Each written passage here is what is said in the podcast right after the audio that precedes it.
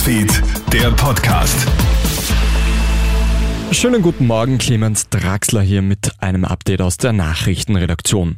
Das war es also mit der Impfpflicht. Das heiß diskutierte und emotional hochbrisante Gesetz ist gestern abgeschafft worden. Expertinnen und Experten wundern sich allerdings sehr über den Zeitpunkt. Immerhin rollt gerade die Corona-Sommerwelle so richtig an. Diese Woche hat es ja bereits wieder fünfstellige Neuinfektionszahlen gegeben. Dementsprechend steigt auch die Sorge um die Situation in den Spitälern. Um zu verhindern, dass Operationen wieder verschoben werden müssen, braucht es rasch Maßnahmen, wie zum Beispiel das Comeback der Maskenpflicht, fordert Patientenanwalt Gerald Bachinger. Ich glaube nicht, dass wir das verhindern können, dass wir diese Operationen wieder verschieben müssen. Aber wir können es etwas abmildern durch die Wiedereinführung der Maskenpflicht. Und das ist, glaube ich, notwendig, dass es besser heute als morgen gemacht wird.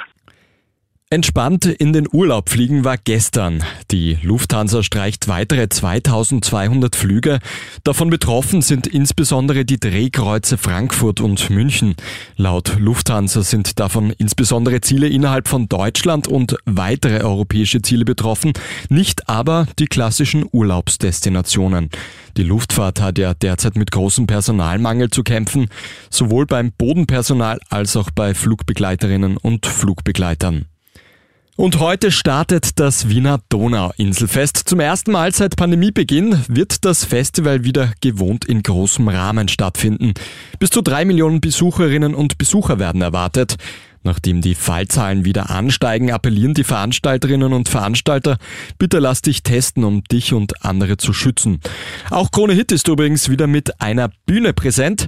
Live mit dabei sind Acts wie Lucas and Steve, Matten oder Pete Jones. Komm vorbei, wir freuen uns auf dich. Das war's auch schon mit dem Update für heute aus der Nachrichtenredaktion. Den nächsten Nachrichtenpodcast hörst du dann am Nachmittag. Einen schönen Tag noch. Newsfeed, der Podcast.